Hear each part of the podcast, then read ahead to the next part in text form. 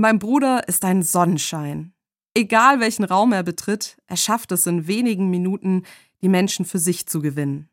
Ich kann mich an kein Familienfest erinnern, an dem er nicht alle anheizt und ordentlich aufmischt. Immer ist was los mit ihm.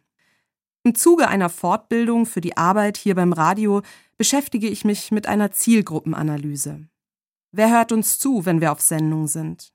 Welcher Typ Mensch ist das so? Neun Typen werden uns vorgestellt.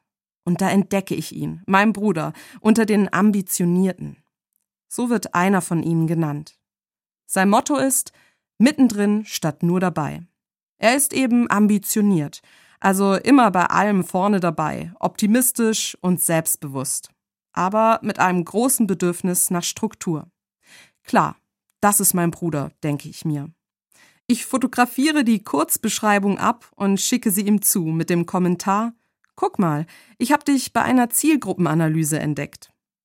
Aber mein Bruder findet das so gar nicht lustig. Bei dem, was er mir zurückschreibt, habe ich sogar das Gefühl, er ist ein bisschen beleidigt.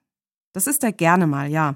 Aber diesmal tut's mir echt leid, denn er fühlt sich falsch beurteilt von mir. Ich habe ihn in die falsche Schublade gepackt, zu oberflächlich und materialistisch eingeschätzt.